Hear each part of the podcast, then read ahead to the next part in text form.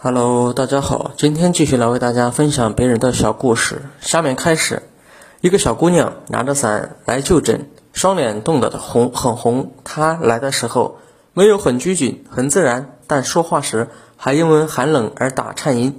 我说：“姑娘，哪里不舒服吗？”她说：“医生，脑袋里长个瘤，能活多久啊？”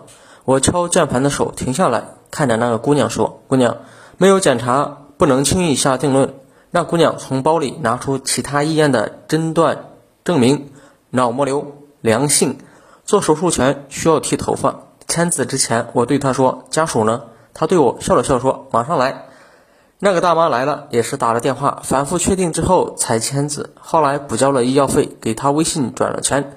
剃头发的时候，小姑娘没哭。剃完后，她蹲下，把长发用皮筋绑起来，摸了摸头发之后，收到袋子里。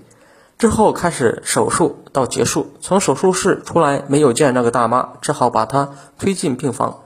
我晚上下班之前不放心，到病房前看的时候，见小姑娘在抽泣，她压着声音不敢哭出来。我去的时候，在她旁边站了一会儿，她侧着身抽泣着。我悄悄地走出去。第二天巡房时，见小姑娘一个人躺在床上，象征性的寒暄两句之后交流的时候才知道，一家五口，父母让我离婚。妈妈，妈妈带走妹妹，爸爸带走弟弟，父母都没人要他。那时他刚上初中，现在哪怕是手术，父母也不愿意管。但他说没事啊，我要照顾好自己，因为我不懂事，所以爸妈不喜欢我。但是弟弟妹妹好就行了。不过我要是哪天突然死了，希望是警察来，不然容易吓到别人。我说我会看面相，你这次之后将会活到九十多，时间还很长。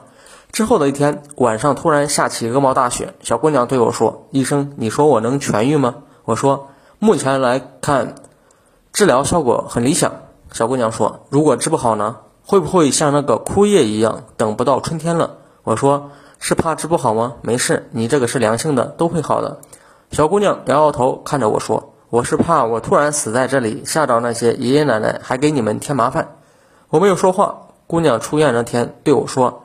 医生，谢谢你。不出意外的话，我不会来看你了。你可不要怪我哦。我笑着说：“快走，一辈子别来。”好了，谢谢大家的收听，谢谢。